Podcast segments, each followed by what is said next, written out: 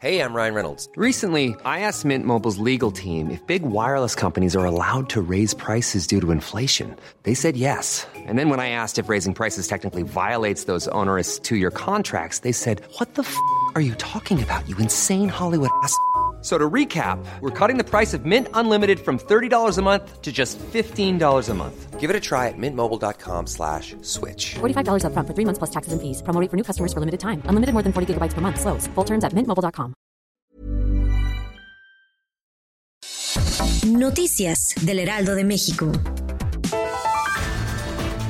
La Secretaría de Turismo solicitó a la Secretaría de Economía que declare como actividades esenciales a todas aquellas involucradas con el turismo. Eso con el fin de evitar que la pandemia de SARS-CoV-2 genere mayores pérdidas económicas del sector en el país.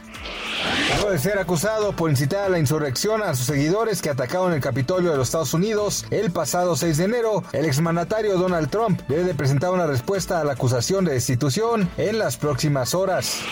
El laboratorio Janssen ha desarrollado una vacuna contra el VIH que está por llegar a las últimas fases de prueba, por lo cual podría ser probada en seres humanos en los próximos meses. Esta es la primera vez en 10 años que un prototipo en contra de este virus se encuentra en este nivel de desarrollo.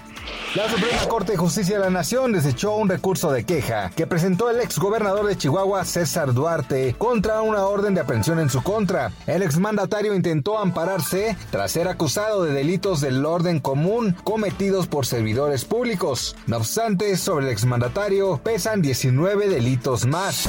Noticias del Heraldo de México.